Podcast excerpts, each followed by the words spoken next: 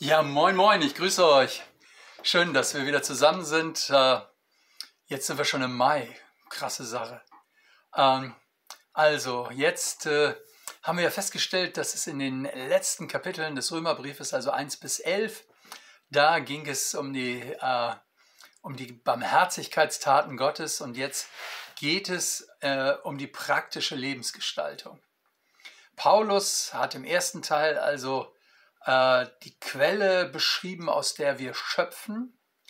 Äh, Gott tut alles, er kommt in Jesus, er rettet Menschen, er versöhnt uns, äh, er gibt allen, egal ob man Jude ist oder ob man aus den Heidenvölkern kommt, äh, es geht durch alle Kulturen und es wird konkret. So, und nun geht es weiter in der praktischen Lebensgestaltung. In Kapitel 12 haben wir letztes Mal angefangen, jetzt machen wir weiter. Und zwar heute Kapitel 12, Vers 3 bis 8. Denn ich sage durch die Gnade, die mir gegeben ist, jedem unter euch, dass niemand mehr von sich halte, als sich's gebührt zu halten, sondern dass er maßvoll von sich halte. Ein jeder, wie Gott das Maß des Glaubens ausgeteilt hat. Denn wie wir an einem Leib viele Glieder haben, aber nicht alle Glieder dieselbe Aufgabe haben, so sind wir viele ein Leib in Christus aber untereinander ist einer des anderen Glied und haben verschiedene Gaben nach der Gnade, die uns gegeben ist. Ist jemand prophetische Rede gegeben, so übe er sie dem Glauben gemäß. Ist jemand ein Amt gegeben, so diene er. Ist jemand Lehre gegeben, so lehre er. Ist jemand Ermahnung gegeben, so ermahne er. Gibt jemand, so gebe er mit lauterem Sinn. Steht jemand der Gemeinde vor, so sei er sorgfältig. Übt jemand Barmherzigkeit, so tue er's gern. Ähm, ich finde das total erstaunlich, wie Paulus das so einteilt. Also zunächst müssen wir sehen, dass er den Anspruch hat, mit der Autorität eines Apostels zu reden. Apostel heißt auf Latein Missionar und auf Deutsch Gesandter. Das ist also ein Bote.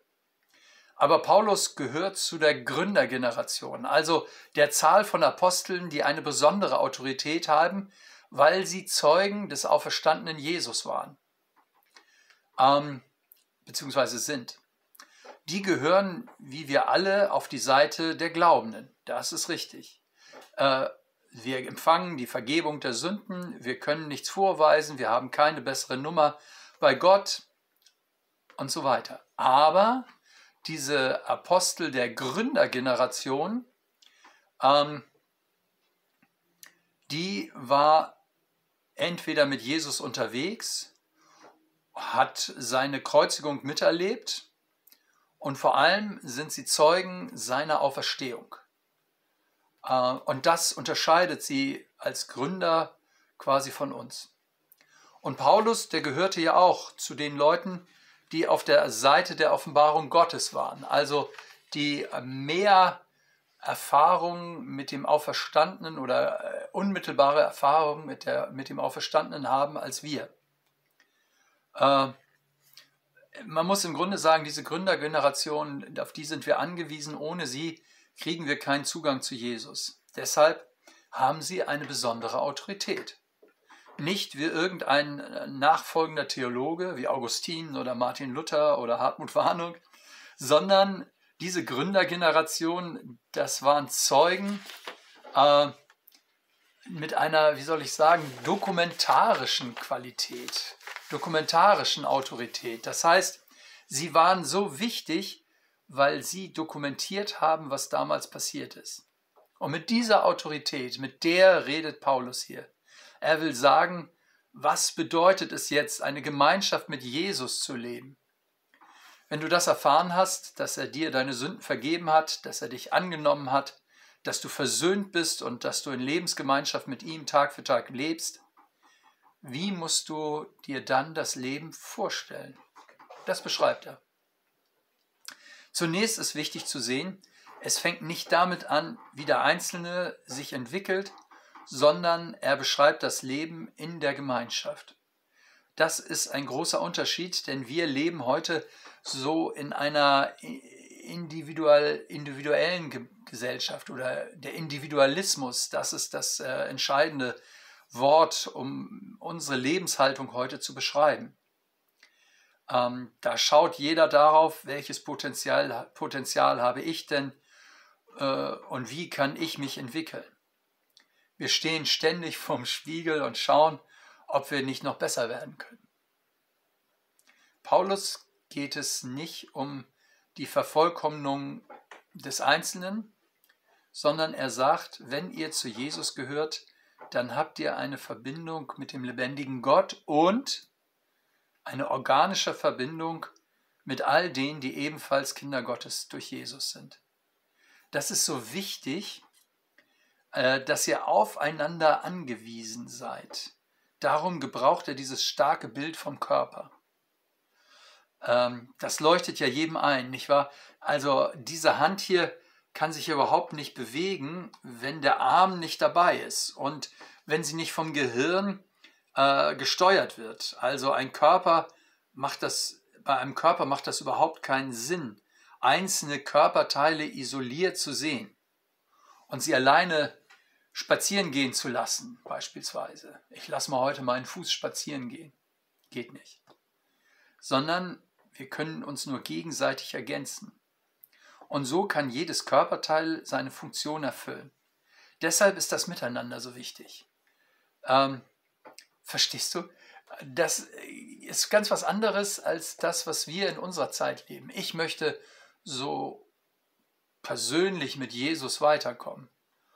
Und, äh, und Paulus sagt, ja, äh, wie weit, inwieweit bist du in die Gemeinschaft eingebunden, der Kinder Gottes? Da wirst du wachsen, da wirst du äh, in der Verantwortung, die du für andere hast, auch selber profitieren.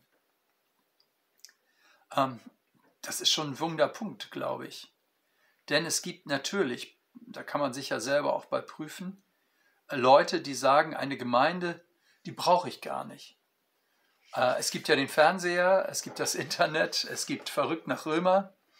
Äh, ich bin froh, äh, dass es das alles gibt, keine Frage. Ja, und ich bin auch froh, dass ich mit euch hier Woche für Woche zusammen bin.